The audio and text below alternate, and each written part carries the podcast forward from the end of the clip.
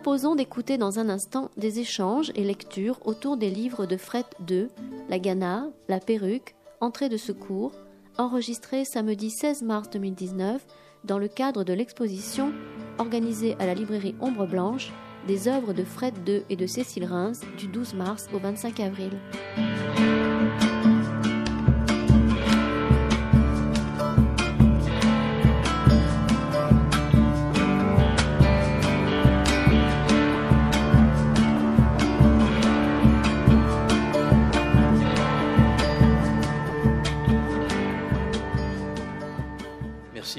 Attention, merci pour votre, pour votre présence, euh, pour cette troisième partie euh, de, on va dire, d'un moment de quelques semaines consacré, et puis je pense que ça n'ouvrira bien d'autres. De toute façon, ce sont des, nous avons affaire à des artistes de toute éternité. Et, qui nous secouent depuis, pour certains d'entre nous, depuis très longtemps, pour d'autres, bah, qu'ils vont peut-être, pour une partie, qui va découvrir euh, grâce au livre et grâce à l'exposition, et, qui ne sortiront pas d'ici, qui sortiront encore plus vivants. Ce matin, il était beaucoup question de vie et de vivant.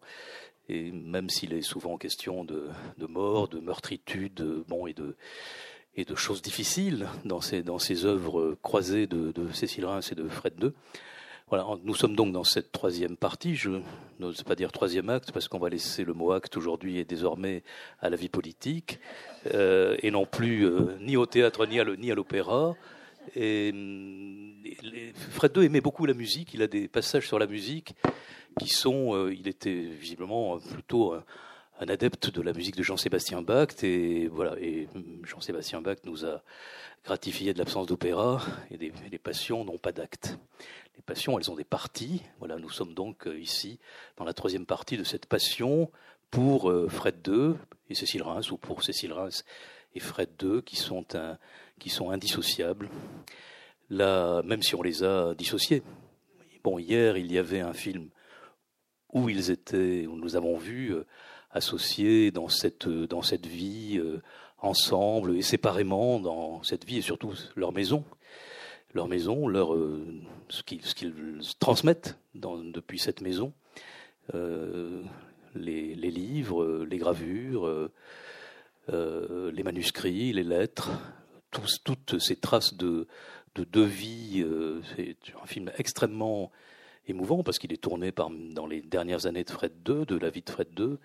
Et, bon, et Cécile Reims est encore euh, parmi nous, euh, un peu loin, donc, et en tout cas pas ce soir. Mais Marie-Josée fera d'abord une lecture d'un petit document, une lettre qu'elle a reçue cette semaine et qui montre qu'elle est avec nous ce soir.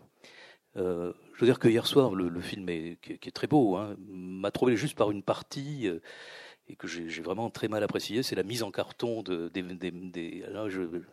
Autant la présence de, du responsable de l'IMEC m'a paru très bien, parce que l'IMEC notamment fait un boulot vraiment formidable pour la préservation des archives, mais bon, je pense que le réalisateur aurait pu éviter la mise en carton, et je le dis publiquement, c'est enregistré, donc euh, voilà, c'est fait. Je peux avoir un avis quand même. Voilà, donc troisième partie, la deuxième était ce matin, il y avait beaucoup moins de monde, je le regrette. Mais enfin, c'était Fred II. Voilà, peut-être que c'est Cécile Reims finalement euh, qui attire plus que Fred II, sait-on jamais. Voilà, nous avons eu un, bel échange avec, euh, avec Georges Monti autour de, de, la vie de, la vie et de l'œuvre de Fred II, et on était plutôt évidemment sur la partie littéraire que Georges Monti de l'édition Le Temps qu'il fait nous, nous permet, auquel il nous permet d'avoir encore accès. Voilà. Et là, nous sommes avec Cécile Reims et hum, Marie-Josée Latour et Daniel Delbray vont euh, entreprendre un dialogue euh, avec Cécile Reims de loin et elles vont nous faire part de leur lecture. J'en profite pour les remercier toutes deux parce que, euh, bon, moi, la rencontre avec Fred II, je l'ai redit déjà deux fois, elle est extrêmement importante dans ma vie de libraire et de lecteur. Je, je crois que je n'aurais pas osé la démarche qu'elles ont faite, et qu'elles ont faite pour la librairie, euh, de, d'associer euh, Ombre Blanche à, leur démarche auprès de, Cécile Reims et d'être suffisamment, euh, pardon, têtu, obstiné, avec une belle obstination, pour que cette pour qu'il y ait pu avoir la rencontre il y a deux semaines pour moi et pour Martine avec, avec Cécile Reims. C'est une très belle journée. On est parti avec des documents. Tout est au mur. Il, y a, il me reste une gravure dans mon bureau. Tout est là. J'avais dit à peu près ça au téléphone. Et bon, elle a, bien visé. Je crois que on, le sait. Hein, le, elles ils avaient et ils ont encore, elle a encore une attention toute particulière à montrer les choses. Ça, c'est relativement, c'est pas si fréquent chez les artistes, il y en a d'autres, hein, mais vraiment, il est étonnant que, ce, couple ait, ait eu aussi conscience de, de, de, cet intérêt que les choses soient données à voir? Voilà, données à voir, c'était Paul Éluard aussi. Voilà, c'est le titre d'un recueil de Paul Éluard. Donc, évidemment, probablement que la, fréquentation des artistes et du surréalisme les a amenés peut-être à cela. Voilà, je, alors il y aura deux parties on va dire trois, puisqu'il y aura aussi peut-être le public après. Quatre parties, puisqu'il y aura une petite projection euh, qui, à la fin de, des, entretiens avec vous. Donc, euh, tu commences, Daniel, avec deux, parties. Tu vas les exprimer, tu vas les dire, et puis Marie-Josée, et puis le, film, et puis voilà, c'est ben, parti. Bon, merci beaucoup, Christian. Merci infiniment d'avoir. Euh, euh, accepter notre obstination et euh, celle de Cécile, puisque ça lui tenait beaucoup à cœur également. Euh, alors, il se trouve qu'elle m'a écrit une lettre cette semaine et que donc je trouve, c'était tellement pour, ça aurait été tellement important pour elle d'être avec nous que je trouvais que c'était une belle manière qu'elle soit un petit peu avec nous. Donc, je vous en lis le tout début. D'abord, merci de donner de votre temps à Cécile Reims. Il y a tellement de Cécile Reims. Elles se succédèrent sous, des noms divers, on y reviendra, cohabitèrent amicalement ou comme à présent, souvent en conflit, sans que l'une ne parvienne à évincer l'autre. C'est une vieille histoire, vous le savez, mais le conflit devient plus, aigu à mesure qu'il approche de son inéluctable fin. Cécile Reims a 91 ans. Paradoxalement, il s'est accentué avec une virulence particulière. Il ne s'est accentué avec une virulence particulière que depuis que mon corps, cette propriété partagée, reprend des forces si alimentant. Mais ce n'est pas de cela que je veux vous entretenir, je veux seulement vous dire que surnage à tous les remous, je suis loin de faire la planche à l'embouchure du temps, L'embouchure du temps, c'est un de ses livres, c'est le titre d'un de ses livres. C'est le dernier, donc qui est écrit après le décès de Fred, avec qui elle a partagé sa vie pendant 64 ans. Donc, je suis loin de faire la planche à l'embouchure du temps. Donc, ce qu'elle tient à dire, c'est quelques certitudes que d'autres, de vrais autres, m'ont rendu, euh, tendu et auxquelles je souhaite m'identifier. Les choses, alors la première, il y en a deux, donc je vous lis ça. Hein. Les choses ne sont pas telles que nous les voyons, nous les voyons telles que nous sommes. C'est la cabale, redoutable viatique, mais que je fais plus que jamais mien. Ces paroles de Narman de Bratla, c'est comme ça qu'on le dit, un rabbi acidique qui a fléché ma route il y a des années. Ne demande pas ton chemin à qui le connaît, tu risquerais de ne pas t'égarer. Je me suis maintes fois heureusement égarée. L'égarement actuel est plus prégnant, m'amène à des déserts ou un foisonnement étouffant. La deuxième chose, sache tout ce que tu ne sais pas. Sache tout ce que tu ne sais pas. Savoir ténébreux. Et enfin, ces paroles que Borges met dans la bouche de Shakespeare, s'adressant à Dieu. Je cite de mémoire, le texte original est repris dans le catalogue raisonné. Je ne sais pas s'il reste encore euh, un ou deux exemplaires qui sont là-bas. Moi, donc les paroles de Borges, moi qui fus tant d'hommes, je voudrais n'en être qu'un seul et être moi. D'entre les nuées, la voix de Dieu lui répondit. Moi non plus, je ne suis pas. J'ai rêvé le monde comme tu as rêvé ton œuvre, et entre les formes de cette œuvre, tu es toi qui, comme moi, êtes tous et n'est personne voilà, je, trouvais que c'était peut-être euh, une belle façon de, lui dire que ben, qu'elle était là. Hein, voilà. Bien, alors j'ai. Ah, Pardon. Euh. Le micro, ça y est, il marche là? Oui, il faut marcher. Bon, d'accord.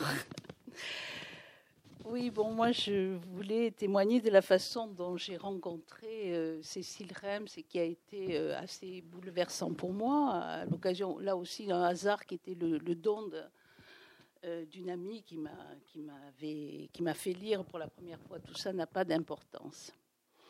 Et ces livres, les, les trois qu'elle écrit, 2010 peut-être, 2014, tout ça n'a pas d'importance, et 2017, l'embouchure du temps sont des livres bouleversants de vérité, de justesse et de sensibilité sur la vieillesse, qu'elle aborde avec euh, un extrême courage et une extrême vérité.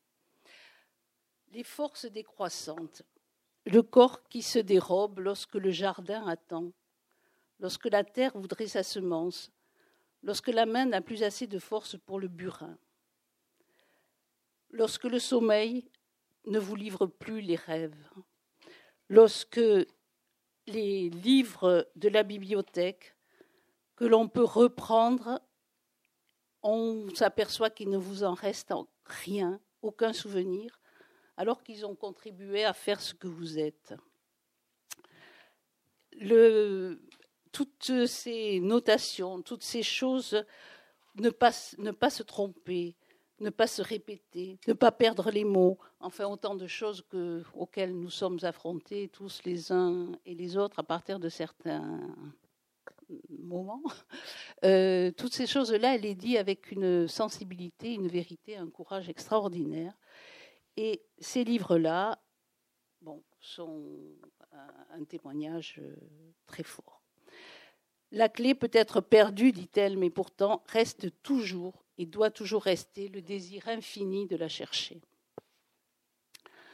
Donc je vais, effectivement, ces livres donc, sont des livres biographiques. Il faudrait les lire, euh, enfin, les lire euh, serait mieux même que, d'en parler. Hein. il faut, s'y plonger. Mais je vais vous en lire donc quelques, quelques passages. Par exemple, peut-être la vie était maintenant, pour ainsi dire, derrière elle. S'était-elle approchée? Mais de quoi?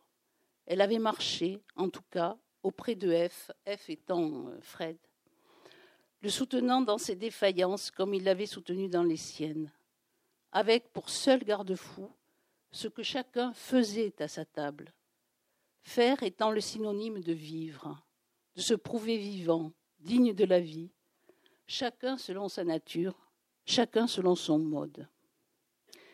Si F ne pouvait œuvrer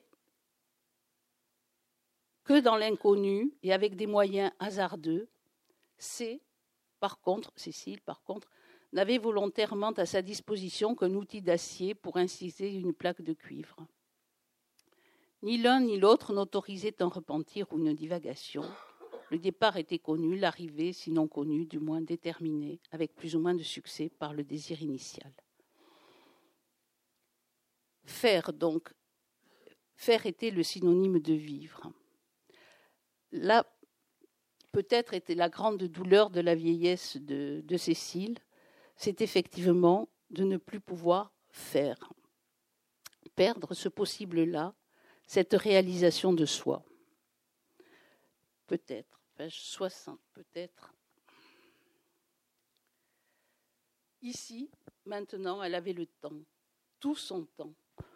Le temps se limitait à sa personne. Il avait connu tellement de régimes le temps, tant impatient de l'enfance, d'un futur qui ne pourrait que tenir les promesses dont il était porteur, tant plein chaud où toute question obtenait une évidente réponse, tant de l'adolescence inquiète, celui de la menace à l'extérieur, du trouble grandissant au-dedans, de qui espère fortement, follement, mais ne sait à quel espoir se fier, se vouer, et a hâte de sortir d'un entre-deux éprouvant. Tant qui devait être comblé, sans interstice, nécessairement, obligatoirement, afin que soit justifiée l'existence de C. Car effectivement, une des. je, je vais le relire là avec l'âge, circonstance atténuante, C s'était accordé une forme de relâchement. Elle ne vivait plus constamment dans la précipitation, ni dans l'obligation permanente de faire, avec, de faire acte de présence, d'apposer sa signature à la journée écoulée. C avait échappé au désastre. Elle avait survécu. Était-ce la raison d'avoir employé sans trêve ce temps, toutes ces années qui lui avaient été octroyées, quand tant d'autres, ce qu'elle avait aimé, qu'il avait aimé, en avaient été privés Débitrice insolvable, d'une dette toujours reconduite, c'est ça n'était quelque peu libéré quand c'était récent, son corps lui signifia qu'elle abusait de lui. Elle s'autorisait à se laisser vivre.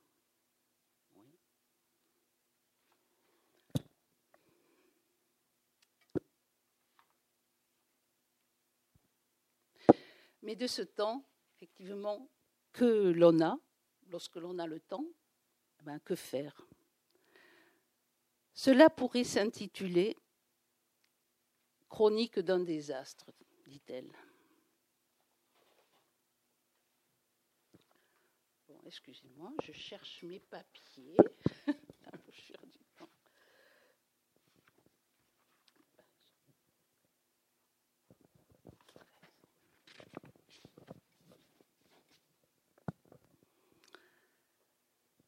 En un sens, cela pourrait s'intituler donc Chronique d'un désastre.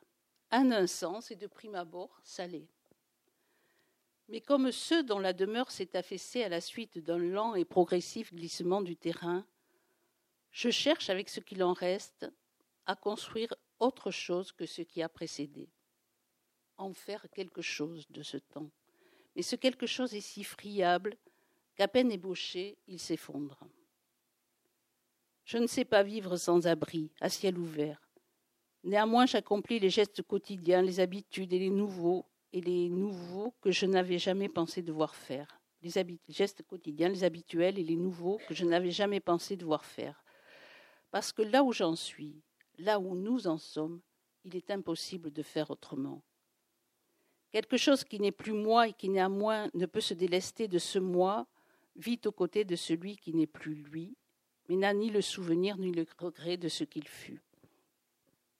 Il s'agit de Fred, là, au moment où il a, été. Euh, il déserte un peu lui-même après l'accident terrible qui lui est arrivé.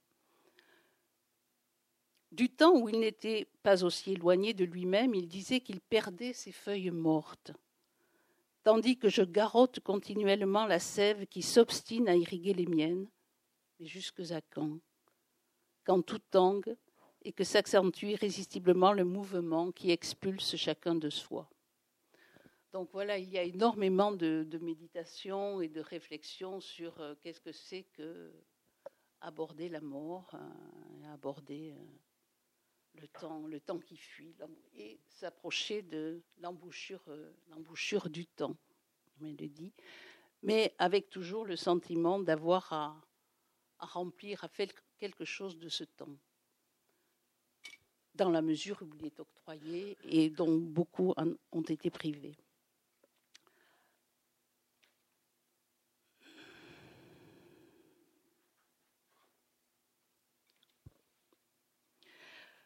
Donc de ce courage, de cette lucidité, elle l'affronte avec des mots très justes. Et en même temps, elle euh, écrire est pour elle un besoin. Le geste même d'écrire, dit-elle, était voluptueux, et en même temps, elle, trouve qu'il y a une vanité totale à vouloir persister euh, dans les mots. Effectivement, cette, cette contradiction interne, c'est euh, un, malheur ou une richesse qui a poursuivi Cécile toute sa vie puisque dans son histoire, effectivement, euh, la fissure, la brisure, la skise, le, sentiment d'être partagé, d'être contradictoire et divisé est quelque chose qui la poursuit et qui la hante. Bon, cela s'explique euh, bon, beaucoup par son histoire personnelle, euh, dans la mesure où c'est une, enfant qui naît à Paris, mais sa mère meurt au moment de sa naissance. Et donc le père ne garde pas l'enfant près de lui et l'en renvoie en Lituanie, dans la famille euh, maternelle, ou euh, grande famille euh, juive orthodoxe, le grand-père est rabbin, famille chaleureuse avec des rituels riches qui soutiennent sa, sa, vie enfantine. Et à six ans, le père souhaite qu'elle revienne à Paris et là, c'est une brisure euh, terrible pour l'enfant qui se retrouve en dehors de sa langue euh, maternelle, qui est euh, le russe, l'allemand aussi, et qui se retrouve seul avec sa tante et son père, deux êtres qui se déchirent totalement autour de l'éducation de cet enfant. Et une petite fille qui est placée en pension, donc euh, toute jeune, et qui va être dans une grande solitude et avoir un mal terrible à, trouver sa place. Alors, elle va beaucoup dessiner, elle va beaucoup euh, faire des mises en scène euh, à travers des, découpages de, d'illustrations qu'elle va reprendre en, en dessinant et donc, elle, auprès d'un père qui sera un père très taiseux et qui, à toute question qu'elle posera, lui répondra toujours plus tard. Plus tard, tu sauras plus tard. Il y a un de ses livres qui s'appelle Plus tard, hein, puisque les deux premiers relatant euh, son autobiographie, s'appellent, le premier s'appelle L'épure et le second Plus tard. Donc, cet enfant grandit euh, et la guerre euh, arrivant, euh, une, tragique euh, unification de son identité va être au moment effectivement de, l'occupation et de la conscience à ce moment-là d'être juive. Donc unité douloureuse et qui va l'amener bon, à connaître la l'obligation de partir euh, en zone libre avec euh, son, son, père et sa tante. Bon, euh, elle sera interne dans un lycée à Castres, hein, voilà. pendant que son, son, père et sa tante seront assignés à résidence à voilà. Et là, une rencontre décisive pour elle aura lieu, qui est la communauté de Lautrec qui est une communauté de, juifs qui ont euh, dans l'idée de, se préparer à euh, revenir en Palestine et qui vivent de façon déjà euh, en communauté proche des, de l'idéologie des kibbutz. Et... Mais elle est, est d'abord dans les éclaireurs israélites qui sont dans le Tarn. Et d'ailleurs, ah elle, croise Lindon, qui est lui-même ah ah qui est lui-même là, au mmh. dans ce même endroit. Mmh. Ah oui, d'accord. Et donc, à ce moment-là, euh, naît aussi une, une volonté, une, un espoir, une projection dans, dans, un avenir qui va être euh, euh, la Palestine, aller, aller là-bas et combattre pour que ce pays puisse exister. Donc, fin de la guerre, retour à Paris sa famille a été exterminée, toute la famille euh, lituanienne a été exterminée. Oui, toute sa famille. Donc elle se dit, je ne peux pas reprendre la vie comme avant, ce n'est pas possible. Il faut que, il faut que j'invente quelque chose d'autre. Elle va prendre des cours de dessin et c'est là qu'elle va faire la rencontre vraiment essentielle de, de Joseph Echt, qui est graveur, et qui va lui enseigner euh, la pratique de la gravure au burin, pratique très exigeante, mais qui va euh, gravure burin, burin. Il refusait la pointe sèche, Jacques Hecht. Il fallait, et c'est elle qui, petit à petit, euh, par exemple pour les dessins de belle-mère, étant donné la, subtilité, la difficulté du, trait chez belle-mère, elle va s'autoriser à utiliser la pointe sèche après le burin. Mais Echt le refusait. Voilà, donc euh, cette rigueur euh, la construit, hein, la rigueur de, la gravure euh, est, très importante pour elle, mais à ce moment-là, elle décide quand même d'aller vers ce qui était son désir très fort de, rejoindre Israël. Et donc, elle va prendre le morse, d'ailleurs, pour pouvoir aider l'armée un peu secrète israélienne et elle va aller euh, à Jérusalem, euh, enfin d'abord en kibbutz, mais elle ne supportera pas la vie collective du kibbutz, bien que ça ait été un moment extraordinaire pour elle. C'est la rencontre du désert, la rencontre euh, de cette terre vraiment brûlante, ardente, qui va vraiment la marquer, qu'on retrouve dans ses gravures d'ailleurs du début. Et euh, là, ensuite, elle quitte le kibbutz et elle va à Jérusalem. Elle vit très pauvrement à Jérusalem, mais cette ville la fascine complètement et elle va dessiner, dessiner énormément, jusqu'à ce que euh, petite, elle, elle, commence à être très malade. Et euh, au moment où elle va être jugée apte à rentrer dans l'armée israélienne, se découvre sa tuberculose étant donné que c'est euh, la guerre en Israël, les bombardements euh, sur Jérusalem, etc., elle est rapatriée en France. Et c'est là qu'on découvre qu'elle a quand même une tuberculose sérieuse, grave. Mais elle n'ira pas tout de suite euh, se faire soigner. Elle partira en Espagne, en Catalogne, où elle fera aussi ses premières gravures sur la vie des pêcheurs. Il y a de très belles choses sur, les pêcheurs. Et ensuite, la maladie, euh, effectivement, alors 51, elle est à Paris et c'est la rencontre avec Fred II qui va être euh, ce, hasard extraordinaire qui, qui, va, qui va les unir tous les deux, en faire un couple de créateurs euh, quand même assez fabuleux. Alors je ne sais pas si on continue, si tu veux. Si tu veux sur la, biographie, je ne sais pas. Euh, peut-être tu peux, tu peux, toi. Non, mais bon, on s'arrête alors à la rencontre avec Fred II. On, on y reviendra tout à l'heure.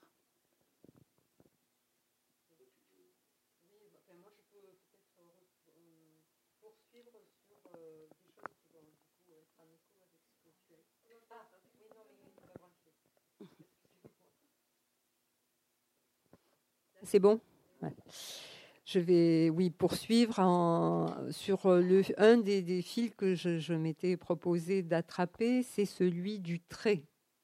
Euh, et pour euh, commencer, j'ai choisi euh, un court extrait de son premier livre, donc Les Purs. Il s'agit d'un dialogue avec la jeune Allemande qui s'occupait de celle qui était encore la petite Tsilla. puisque c'est Cécile. Il y avait aussi cette frontière en direction de laquelle nous allions par les jours de beau temps nous promener. Tu vois, ici, c'est la Lituanie, m'avait-elle expliqué. Et de l'autre côté de ce chemin, c'est l'Allemagne. Alors, avais-je demandé, je pourrais mettre un pied en Allemagne et l'autre en Lituanie. Mais oui, dès lors, chaque fois que nos pas nous portaient vers cette ligne magique, je passais mon après-midi tout empli de peur et d'exaltation, jambes écartées, un pied en Allemagne et l'autre en Lituanie. Attendant de cette position insolite des révélations inimaginables, et sans jamais me lasser de ne rien voir se produire, car la frontière et ma façon de l'enjamber étaient déjà en elle-même d'une agissante séduction. Donc il me semble que c'est là un des traits, un, parmi tant d'autres, qui pourraient dessiner le mode de présence de Cécile Reims. Il y aura eu donc d'abord le trait mortel porté sur la vie de sa mère le jour de sa naissance, le 19 octobre 1927.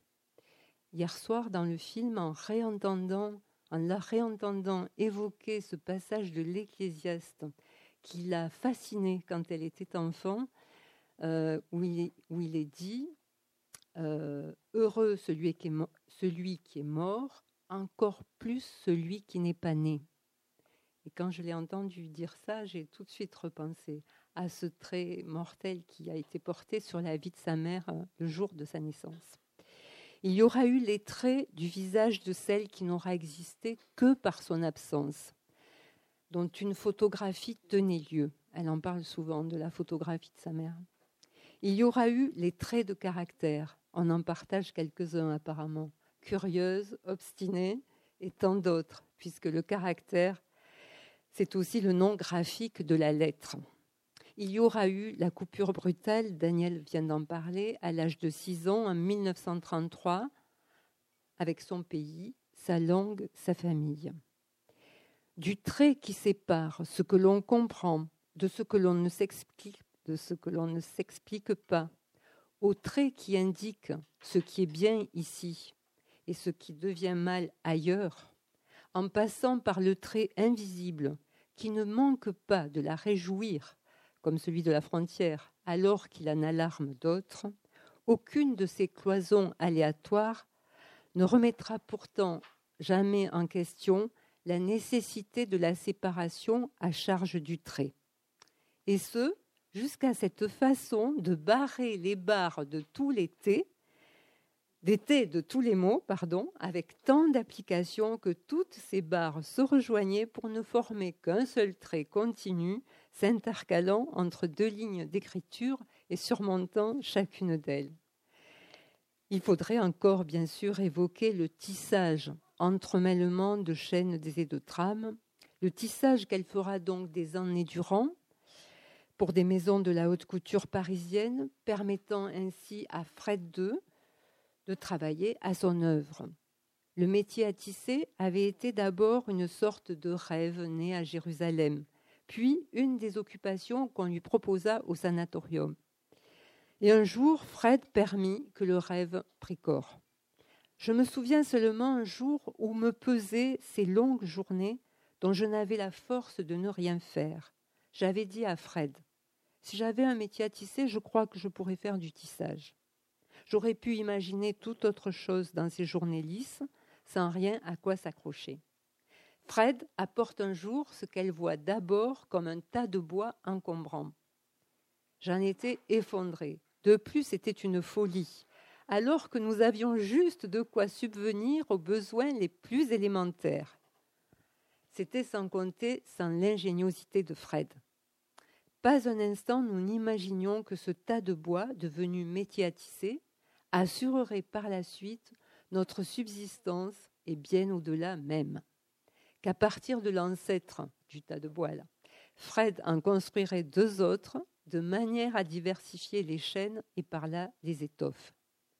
La méconnaissance du tissage à la main m'avait fait transgresser la méthode habituelle et inventer des enfilages de lisses, de croisements entre la chaîne et la trame, dont le résultat était hors du commun. J'eus par la suite mes entrées dans les maisons de la haute couture dont personne ne se doutait que la maison de création, dont j'étais la représentante, ne consistait qu'en une seule et même personne. Et puis, bien sûr, il y a eu les traits sur le papier, transposés un sillon sur le cuivre, retirant ici la joue à porter là. Pour Cécile Reims, on peut obtenir un silence de traits il faut regarder ses œuvres, bien sûr, hein, d'une sensibilité tout à fait particulière. Chaque gravure étant ce long voyage dans un univers de traits qui ont leur vie propre. Un trait peut, peut aller, dit-elle, jusqu'à se taire et mourir. C'est là qu'effectivement elle utilisera d'autres outils que le burin pour faire ce travail-là. Le trait donc est déterminant. Nous le voyons à l'œuvre tant dans les mots que dans le dessin. C'est l'occasion de séparation, mais aussi de répartition. Point de départ et de finitude, signe de distinction, mais également d'ostracisme. C'est ce que Freud a appelé Einzigerzug. Lacan le traduira par le trait unaire, soit ce qui inscrit quelque chose au prix de son effacement affectant d'une perte celui qui en subit la marque. Donc travailler avec les enfants, c'est ce que je fais de temps en temps, m'a souvent conduite à mesurer l'importance de ce paradoxe fécond, fût-ce dans sa dimension imaginaire. de l'impossibilité pour certains enfants à tracer une ébauche de trait, à ne pas pouvoir laisser le moindre trait sur une feuille, à l'acharnement de sa répétition jusqu'à en trouer le papier, en passant par l'insatisfaction à trouver un tracé pour ce qui reste informe, les enfants ont un rapport au trait qui met en évidence ce que Cécile Reims a nommé l'épure. C'est le titre donc de son premier livre. Si Cécile avait pu être là avec nous aujourd'hui, je lui aurais demandé de nous en dire un peu plus sur ce trait inaugural. Parce que l'épure, en termes techniques, c'est le trait exécuté sur un mur en grandeur réelle pour guider la, construction d'un édifice. C'est aussi le nom d'un dessin au trait d'une figure à trois dimensions qui permet de situer cette représentation dans l'espace. Mais l'épure, après avoir lu Cécile Reims, c'est surtout ce guide que nous ne nous savons pas avoir et à la découverte duquel part Cécile Reims. Donc une épure précède toute construction, écrit-elle euh, dans la préface qu'elle écrit pour l'épure 40 euh, ans après qu'elle ait publié ce texte, dans la réédition en 2000. Et qui, près de 60 ans plus tard, effectivement, euh, tu l'as dit, Daniel, reste cette sépulture invisible pour ce silence insécable dont elle se veut le scribe sans indulgence. C'est une position autant intenable que nécessaire à tenir. C'est l'orientation de celle qui, pour toute place, dit-elle, n'a trouvé que le tranchant d'une arête, avec vue sur deux apics. Donc ces sillons, Cécile les tracera, ces traits, elle les tracera inlassablement également sur la terre, dans la terre, que ce soit dans les collines de Judée ou dans les jardins qui ont toujours entouré les endroits où ils ont vécu avec Fred. Et pour elle, c'était absolument vital d'avoir un petit lopin de terre à ensemencer. Et elle continue aujourd'hui, euh, on peut dire ça, hein, à border, comme elle l'écrit elle-même dans Tout ça n'a pas d'importance, à border le quotidien d'un liseré invisible, impalpable, mais qui, lui donne une brillance dont elle n'ignore pas le leur.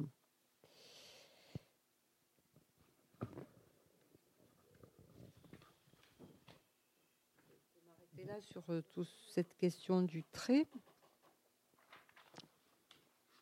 Euh,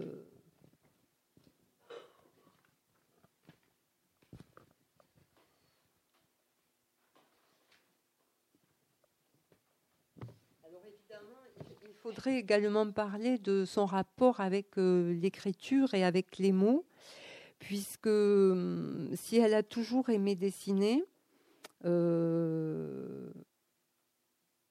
en même temps, euh, comment dire, enfin, ça, serait une erreur de penser que d'un côté il y a les mots et de l'autre le dessin. On peut dire plutôt qu'ils sont du même côté et que de l'autre il y a le réel. Justement, ce qui ne cesse pas de ne pas pouvoir prendre forme, de ne pas pouvoir euh, s'écrire. Euh, alors Cécile Reims est revenue et revient très souvent sur sa division, sur ce qu'elle appelle le problème irréductible le problème du jeu. Elle a pu écrire comme une prière Délivrez-moi de moi. Mais elle écrit également l'ouverture que permet cette division. Elle écrit par exemple J'ai rêvé moi aussi d'une unité qui serait le pendant de l'éternité. Et tout ce à quoi je suis arrivée, c'est à me partager, à me diviser, à me subdiviser en toujours davantage d'états provisoires. Et la partition n'est jamais très éloignée de la parturition.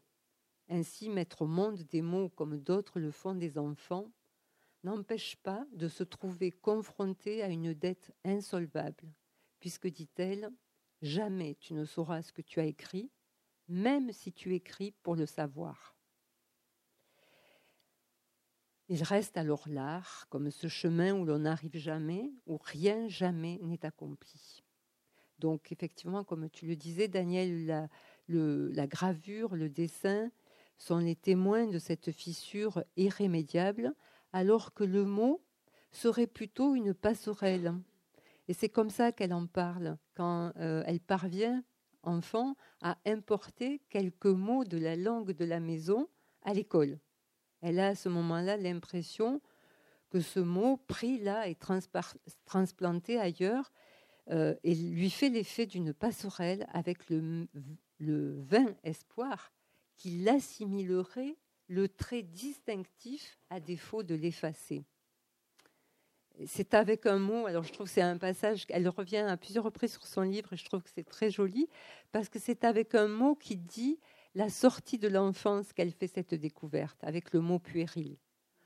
Au cours d'une explication de texte, nous eûmes à donner le sens que j'ignorais du mot puéril.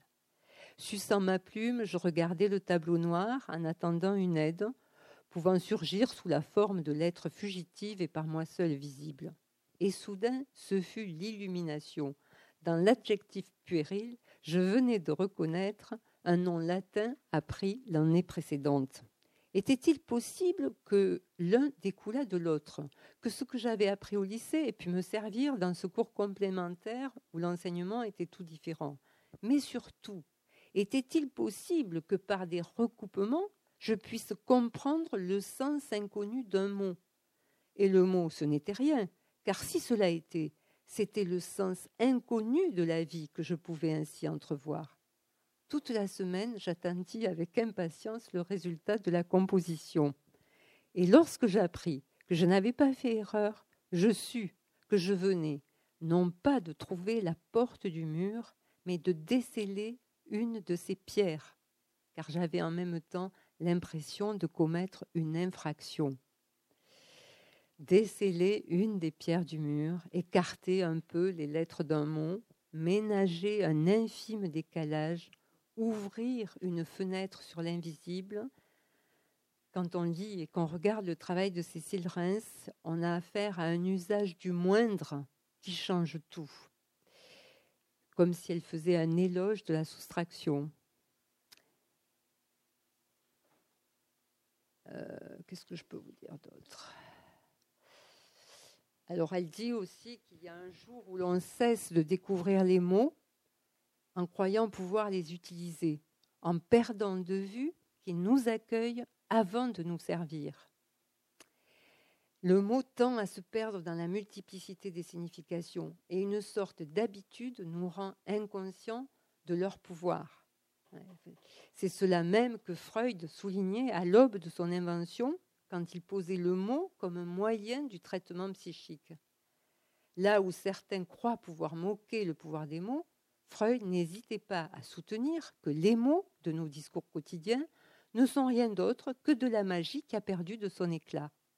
Alors même qu'il faudrait, il faudrait un grand détour pour rendre compréhensible la manière dont procède la psychanalyse, pour restituer aux mots une part de son ancienne force magique, nous avons à lire Cécile Reims la chance de saisir dans un éclair cette opération.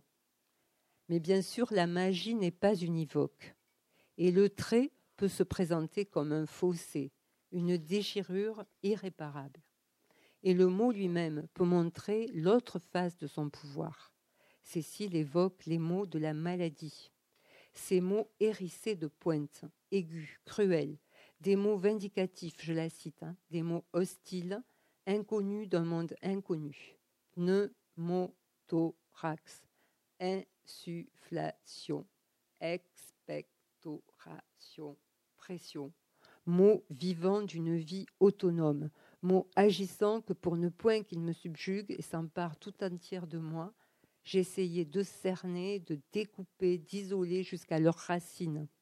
Mais ainsi je découvris la toute puissance du mot, puissance négative, néfaste et maléfique de certains. Allongé et fixant le plafond, je faisais défiler les mots, je leur donnais un sens inaltéré, je les restaurais dans une forme primitive. Alors, si les mots sont là pour raconter ce qu'on pourrait croire, un usage à cette fin ne suffit pas pour leur donner leur portée.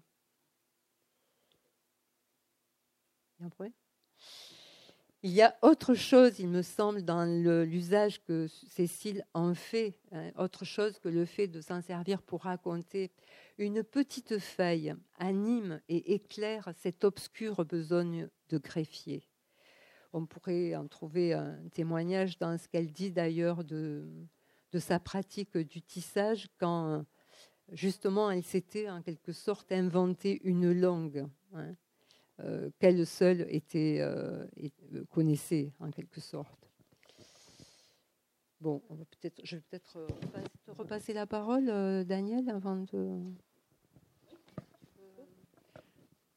Puisque nous en étions restés à la rencontre dans sa vie avec l'improbable, l'improbable rencontre en 1951, donc, Nous n'avions rien de commun, sauf la maladie et un besoin d'absolu. Cécile Rems donne au hasard une place prépondérante dans sa vie. La rencontre avec Fred II est la plus fertile des semences du hasard. Maintes fois, elle parlera de cette conviction puissante, immédiate, que cet homme portait enfoui en lui quelque chose qui devait naître. Elle dit que ce fut pour elle une décision soudaine, irraisonnée, que cette impulsion qui l'avait amenée à partager la vie de Freud, de, Freud. Je fais souvent le lapsus Alors que tout ce qu'elle pensait, croyait, avait vécu, voulait vivre, était à l'opposé, comme si une autre, en elle, encore toujours la division, la contraignait à aller à l'encontre de soi. Elle n'avait pas cédé à une pulsion étrangère, alors qu'y avait-il? Mais qu'avions-nous donc de commun? Rien, sauf un indicible.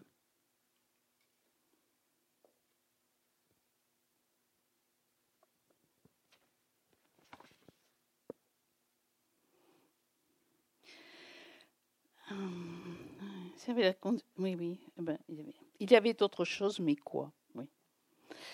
Eh ben, mais c'est ce que je viens de vous dire. Euh... Il y a. Page 59, 60.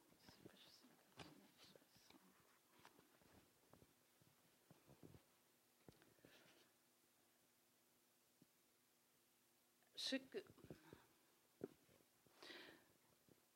ce que c'est laisser, euh, Cécile laisser reposer en partie par impuissance, Fred s'obligeait à le cultiver sans relâche, comme si pour sa part, seul l'incessant labour pouvait rendre le sol meuble, propre à une semence dont le semeur ignorait ce, qui d'elle germerait, viendrait à la lumière du jour, croîtrait, s'éparpillerait pour vivre une autre vie, ici ou là, ou bien disparaîtrait.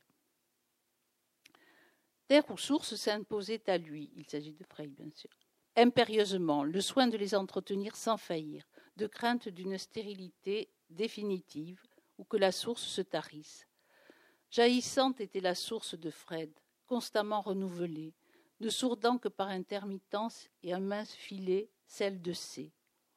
Issue des profondeurs de l'imaginaire, celle qui alimentait les dessins de Fred, tandis que celle de C provenait des eaux de ruissellement, d'une réalité scrutée, transposée, inquiétante ou magnifiée, ce qui aux yeux de C impliquait une différence fondamentale et même une certaine hiérarchie dans la pulsion et le pouvoir créatif, mais sans autre corollaire de jugement. Ce que Fred portait enfoui en lui devait naître il entrait de, ce, que je vous disais, de cela, C avait été convaincu dès leur première rencontre et qu'il lui appartenait à elle, C, d'y contribuer en le déchargeant de tout ce qui pouvait y faire obstacle. Il n'entrait dans son attitude ni résignation ni dévouement, ni un sentiment d'infériorité qui ne pouvait exister que selon un barème auquel elle n'accordait aucun crédit, mais d'une obéissance au hasard qui avait placé F sur sa route et l'ayant fait dévier, avait élargi son angle de vue auparavant fermé par des certitudes, à un horizon sans limite, affolant et prodigieux, où la souffrance et l'émerveillement s'entrepénétraient, où l'intensité de la vie se mesurait à l'une comme à l'autre. Donc, la force de, de ce lien, mais il y a eu effectivement les moments, on peut dire que finalement, euh, euh, Cécile reste en vie au moment, dans l'année 53, où elle a cette rechute de la tuberculose si, grave et où elle, touche, elle passe très près de la mort, Fred décide, avec l'accord du médecin, de ne plus la quitter. Il vit dans sa chambre et il s'adresse euh, à tous les, murs de l'Est, de l'Ouest, du Sud et du Nord en disant Je veux qu'elle vive, je veux qu'elle vive et je ne quitterai pas cette pièce.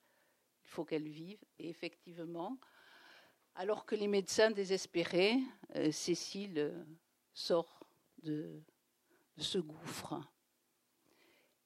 Et par ailleurs, Cécile est là. on a fait allusion plusieurs fois au fait que Fred avait en lui une pulsion euh, à se détruire qui était à certains moments euh, immense, intense et, très douloureuse.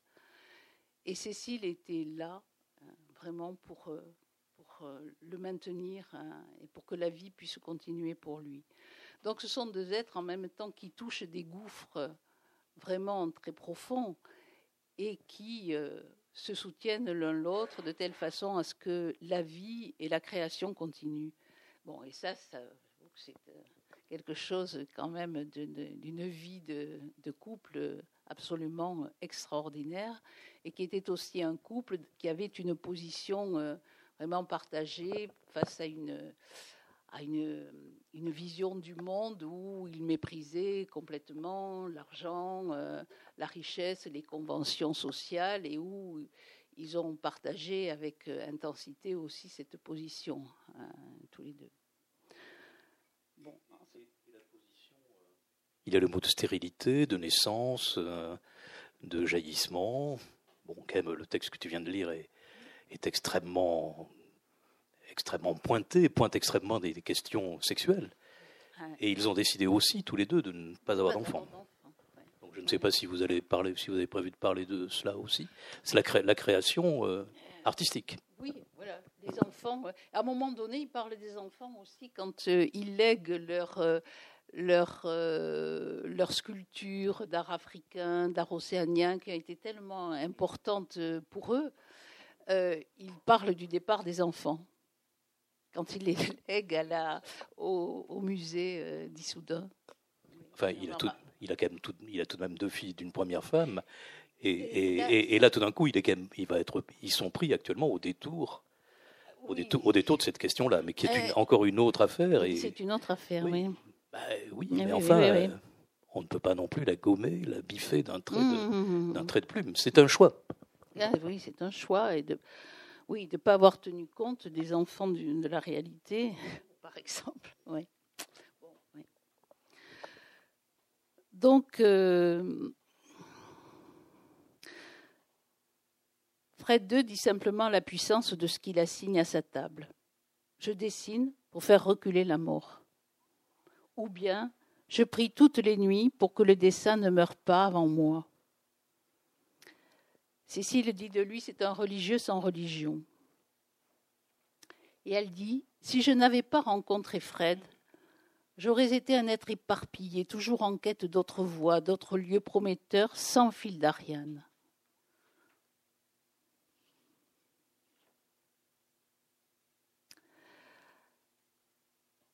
Donc, c'est euh, à euh, oui, bon, mais ça tu en as parlé du tissage, je ne vais pas y revenir.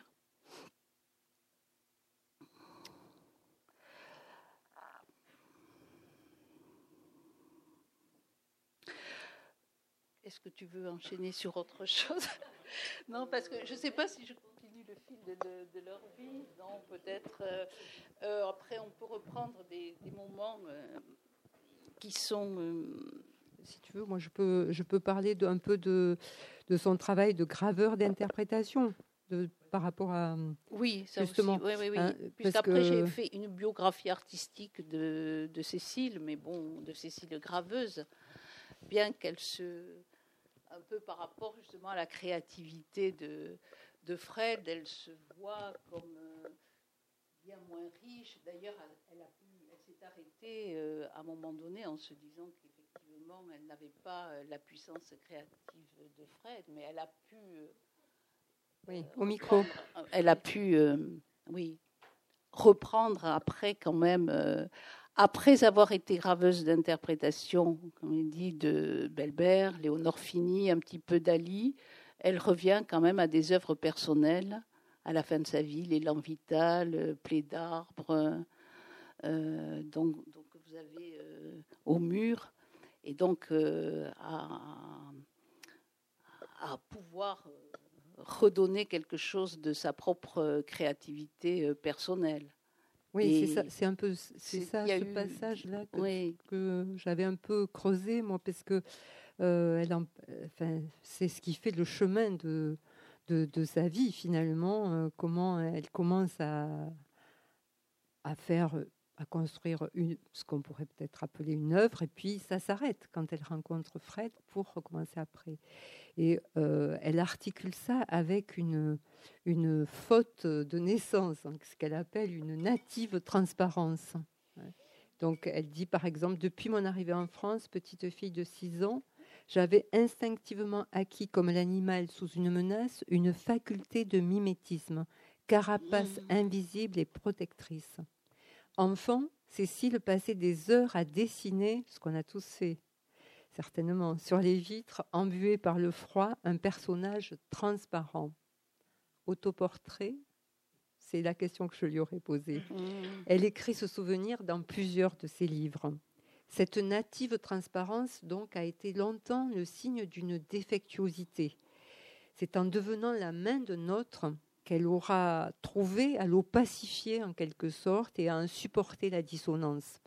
Dans cet effacement de soi, euh, elle trouvera une façon d'être je dans sa disparition même.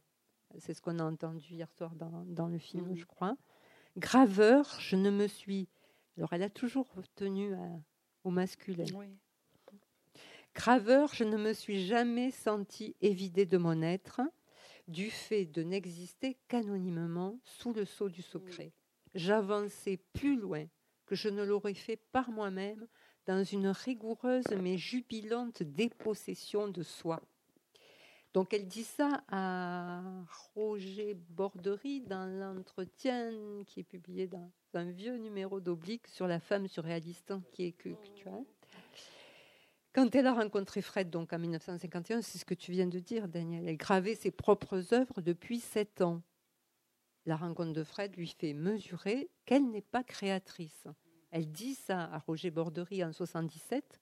Je le suis peut-être euh, ailleurs, créatrice, donc en particulier dans le tissage par exemple, hein, mais pas dans mon métier qui consiste à interpréter, comme un claveciniste joue une pièce de Bach, ou à transcrire comme on le ferait d'une pièce destinée au clavecin et jouée sur la guitare. Il y a tout un travail de recréation, mais pas de création. Et dans ce même entretien, évoquant son départ clandestin pour la Palestine en 1946, elle dit son goût pour la clandestinité depuis l'enfance et en avoir retrouvé l'âcre saveur dans son activité de graveur. Cécile donc a dû apprendre très jeune à perdre son identité elle a d'abord changé son nom à son arrivée en France, qui s'est trouvé francisé, puis pendant l'occupation avec un faux nom, puis lors de son séjour en Palestine avec un nom hébreu, puis quand elle s'est mariée pour s'appeler deux, ça s'invente pas, puis quand elle a écrit euh, sous un pseudonyme Anna Roth ses premiers, ses premiers livres. Et c'est donc dans les années 40, fuyant la traque antisémite, qu'elle côtoie sans le savoir Hans Belmer, puisque lui aussi se cache à Castres. Plus de 30 ans plus tard, ils vont se trouver, ou se retrouver si on peut dire. Hans, Hans Belmer m'a permis d'être ce que je ne suis pas, tout en étant ce que je suis. Le hasard m'avait tendu un miroir en lequel je me reconnus, interprète de l'œuvre d'autrui, fonction en laquelle une pénible sensation de transparence prit un sens, une raison d'être, car il faut à la fois être transparent, absent à soi-même, pour que l'autre soit, et être présente autrement pour que la traduction opère. Donc, euh, vous voyez, la fautive transparence devient une fonction, voire une raison d'être graveur en tout cas. Et c'est grâce à celui dont elle dit qu'il conjugue la maîtrise et le vertige que Cécile Reims dit avoir retrouvé de façon inattendue la volupté de graver. Elle a redécouvert. Alors il y a des pages très belles sur la sensualité de, la gravure. Oui. Mhm. Car graver mes plaisirs. Ah, bah oui, mon Dieu, c'est vrai. Mes jouissances, mes plaisirs, mes jouissances, quand mon burin, poussé délicatement, avec force et retenue de ma main droite, pénètre et incise le cuivre, que de la main gauche je fais pivoter sur lui-même, afin que la pointe de l'outil en excise une ligne, creuse un sillon qui obéit à mon désir. Plaisir aussi que de rassembler, de recueillir dans ma paume, provisoire urne funéraire, les copeaux, restent probants d'une journée de labeur, et qui étrangement m'interrogent et me répondent par-delà les questions et les réponses suscitées par la partie gravée durant ces heures. Poussière brillante que je disperserai au vent.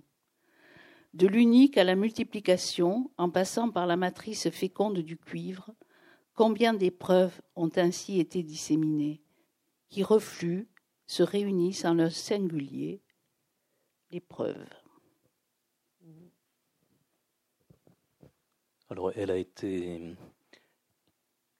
on va dire, l'interprétatrice transparente de Belle-Mère, qui ne lui a pas vraiment rendu grâce. Et il, a, il, a, il a dit qu'elle était. Oui, mais euh, enfin, qui ne l'a jamais associée. Oui, qui n'a fait jamais apparaître son nom. Qui ne l'a jamais hein, associé. Son nom.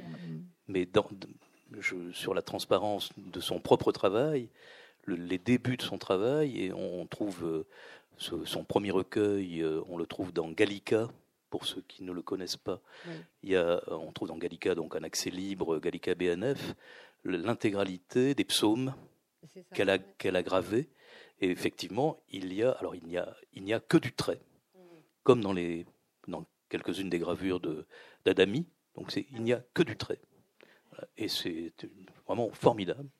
Et elle a refait ça avec, alors la parole, je n'en connais que quelques-unes, avec les métamorphoses d'Ovide. Voilà qui avait été exposé à Carcassonne. Ah oui, d'accord. Hmm.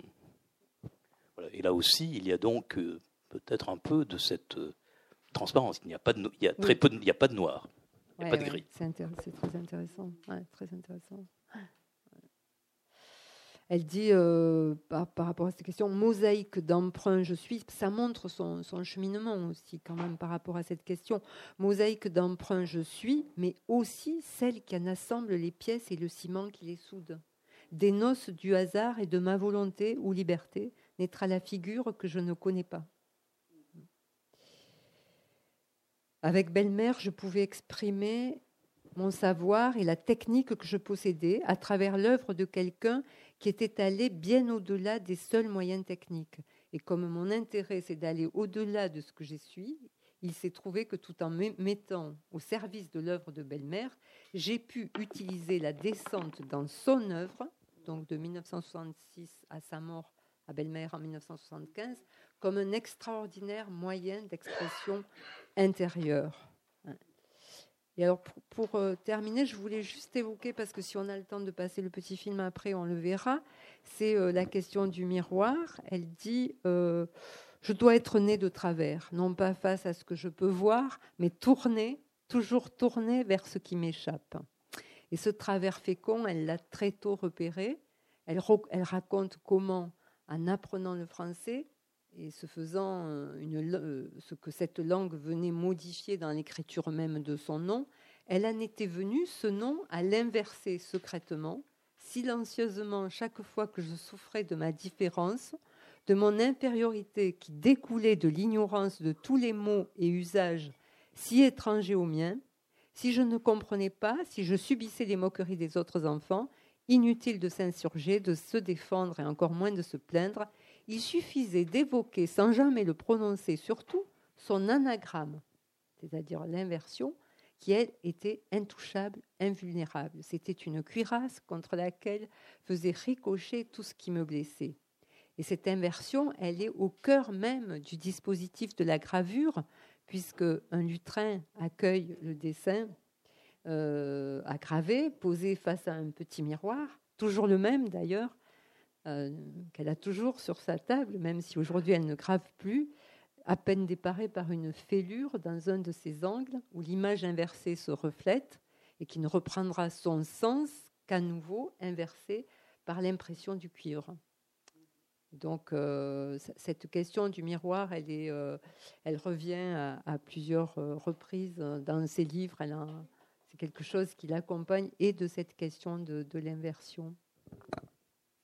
Pascal Quignard écrit, quelque chose de, de, beau là sur, sur Cécile interprétant belle-mère. Comment peut-on définir les miracles? Des sexes en plus, des jambes en plus, des bouches en plus, du vin en plus, du pain et du poisson en plus, de la vue en plus, de la vie en plus. Belle-mère eut donc cette main de femme en plus qui s'appelait Rems. C'est un bel hommage. Terminé par euh, peut-être une lecture euh, sur euh, Cécile Cécile.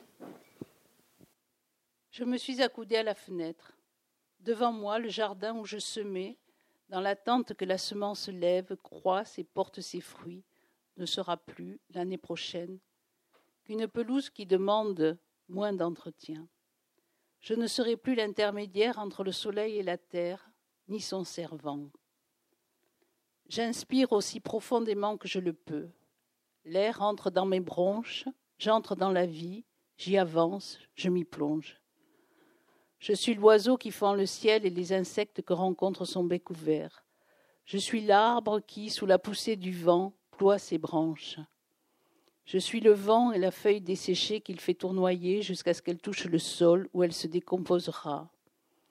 Je suis la pierre que mon pas écrase. Nous, aléatoires, hasardeuse combinaison d'abîmes, récipient trop étroit pour la compassion qui le submerge, je suis tout ce qui n'est pas moi. Je referme la fenêtre. Au-dessus de moi, la chaise de Fred racle le carrelage. Bruit poignant de la vie, de notre vie. Je m'approche de ma table, celle où se dresse le miroir. Sur l'ongle de mon pouce, je vérifie que la pointe du burin est suffisamment affûtée. Sur une chute de cuivre, j'essaie les pointes. Le burin excise un copeau qui scintille à la lumière. La pointe raye d'un trait lumineux le métal mat. Je soulève le papier qui protégeait le cuivre. Longuement, je contemple le dessin, la carte de ce voyage, le dernier d'une aussi vaste étendue, d'une telle durée. Prospecteur impénitent d'un avenir redouté, je bannis désormais les adverbes d'interrogation. Combien Combien de temps encore Quand Comment Mouche volante comme les flamèches translucides qui se promènent fugitivement devant mes yeux et que je chasse en fermant un instant mes paupières, elles reviennent. Je baisse encore mes paupières. À chaque jour suffit sa joie. Dit sans imagination, alors qu'on voit sur les métamorphoses et, d'autres œuvres antérieures, euh, les souvenirs qu'elle a ramenés de son, séjour à Tossa Demar, euh, qu'elle avait cette, cette capacité créatrice. Donc pourquoi est-ce que qu'est-ce qui l'a invalidé un moment et qu'elle ne revient à une création personnelle qu'au-delà du passage par l'interprétation de la gravure de belle-mère Pourquoi cette dévalorisation? Alors qu'elle avait fait la preuve du contraire. Eh oui. Eh oui. oui, ouais. Non, on, peut pas, on ne peut pas répondre à ça, mais je pense que c'est une question qu'on pourrait lui, lui, dire, lui transmettre. Oui, oui, mais oui. Un effet d'eux. Mais est-ce que c'est euh, la, la, proximité avec Fred qui effectivement a, a ce, ce, flux qui le traverse à tout instant et qui, et qui lui permet de, de dessiner euh, sans, sans, interruption des, ce qui vient du plus profond de, de lui-même. Bon, est-ce que c'est cette proximité-là qui l'inhibe d'une certaine façon? Il me semble que Marie-Josée nous a montré que quand même cette question de la transparence la concernait. Alors, euh, je ne sais pas euh, exactement, bon, après comment elle pourrait répondre, évidemment, et puis peu importe. Mmh, mmh, mmh. L'important, c'est ce qu'elle a fait. C'est l'œuvre qu'elle nous laisse par oui, rapport oui. aux gravures. Enfin, alors, qui est une sublimation du réel. Souvent, quand elle, quand elle par exemple, on la voit dans le film partir en forêt, euh, photographier les arbres et, faire quand même dans, dans d'arbres. Euh, bon, c'est, près du réel, mais le réel est magnifié aussi complètement. Il est sublimé dans ces gravures-là. Je ne sais pas si c'est une rencontre pour vous, si vous la connaissiez, mais enfin, je pense que pour euh, elle nous a énormément, elle nous marque euh, énormément, aussi bien dans son écriture que, que dans son art. Je crois que la question que vous posiez, euh, on peut la poser aussi pour, euh, on pourrait la poser pour l'écriture, puisque je, dis que j'ai eu une courte conversation avec elle au téléphone et elle m'a dit que la seule chose qu'elle aimerait là, c'est écrire. Hein, alors qu'elle dit, en même temps, elle m'a dit dans la phrase d'après, je ne suis pas un écrivain. Je suis une chèvre attachée à un piquet et je tourne toujours autour de la même chose. Mais ça, je lui ai dit, on en est tous là. On est tous des chèvres attachées à notre piquet. Alors, euh, c'est pas toujours le même. Et en fait, elle a, elle a effectivement cette euh, position de très humble, d'une humilité euh, qui traverse tout, tout, toute sa vie. Hein. Et en même temps, elle a beaucoup de détermination. On le voit un petit peu là dans le court passage. On le voit encore mieux dans le film, euh, puisqu'on la voit plus longtemps. Et quand on lit ses livres, il y a toujours ce mélange entre euh, se faire euh, être au, ne pas pouvoir faire autrement que d'écrire hein, ce qu'elle écrit tout en disant mais euh, je n'ai rien je n'ai rien à, à écrire. Elle m'a encore dit je voudrais écrire sur la vieillesse. Et donc je, je, lui ai dit mais oui il faut continuer parce que vous avez déjà déjà écrit. Tout ça n'a pas d'importance. C'est un, un livre magnifique qu'on devrait faire lire à tous les gens qui travaillent dans les maisons de retraite qui, qui euh, pas aux gens qui vivent, hein, enfin aussi bien sûr, mais surtout aux gens qui travaillent parce non, que elle. Pourquoi, Pourquoi dites-vous non, non, non? Parce qu'elle a une façon de, de parler euh, du temps, euh, du rapport au corps, de la distance qui s'accroît entre les mains et les doigts de pied pour se couper les ongles des pieds, mmh. par exemple. Elle a des, petits, mmh. des petites choses comme ça, des petits, des petits détails oui, qui ne sont de, pas des détails, évidemment. Hein. Oui, oui, et je trouve qu'elle en, elle en parle très très bien. Et donc je lui ai dit, mais vous avez déjà écrit, Cécile, donc il faut, faut continuer. elle m'a dit, oui, mais elle s'est arrêtée un moment et elle m'a dit oui, mais ce n'est plus la même vieillesse. Et c'est vrai. Ah, c'est vrai, depuis, tout ça n'a pas d'importance. Fred est mort. Elle-même a, oui, oui. eu de, des soucis oui, là, il y a quelques semaines encore très Mais elle dit bien, vous ne pouvez pas imaginer ce que c'est. Vous ne pouvez pas, vous ne pouvez pas comprendre. Je dis, mais faites-nous comprendre. Alors reprenez le crayon et écrivez. C'est peut-être que c'est peut-être que c'est très très difficile à transmettre ce que je suis en train de vivre. C'est déjà formidable qu'elle essaye. Oui. Vraiment. Et alors, si, ce qu'on peut dire aussi, c'est que, bon, vraiment, on, on, ne peut que remercier Christian et Ombre Blanche d'avoir organisé cette belle expo. C'est vraiment fantastique. Bon, Issoudun, c'est pas très loin. Donc, si vous allez au musée. Il faut que je vous dise que de juin à septembre, au château d'Ars, c'est-à-dire à La Châtre, hein, là où elle habite, à côté, il va y avoir une grande exposition qui lui est dédiée. Euh, et avec énormément de travail, d'ateliers, euh, autour de la gravure, mais aussi autour de l'histoire, autour du judaïsme. Et donc, euh, si vous avez l'occasion d'aller vers dans le Berry, euh, ne manquez pas euh, de, passer à la Châtre et au château d'Ars. Et à Issoudun, au musée, qui est vraiment un musée formidable. C'est un très beau musée. Puis il y a la maison de Georges Sand aussi, ça vaut le coup aussi. On fait ça très vite, dit Christian. Oui, oui, oui. Et oui, non, non, non, il y a l'autoroute. Hein. Oui, oui, oui. Vous avez aussi sur le, sur le net, il y a une, très belle interview qui, a eu lieu cet été, enfin en, l'été 2018, à la maison de Georges Sand à Nohant, qui est juste à côté de, de la Châtre, où elle parle très, de façon très touchante aussi de, de sa vie et de son histoire.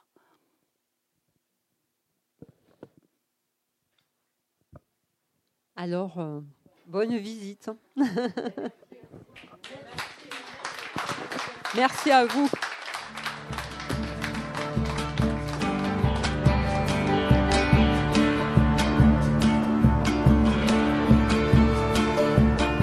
Il s'agissait d'une rencontre autour des œuvres et des livres de Fred II, enregistrée samedi 16 mars 2019 dans le cadre de l'exposition de gravures et de livres d'artistes de Fred II et Cécile Reims du 12 mars au 25 avril 2019.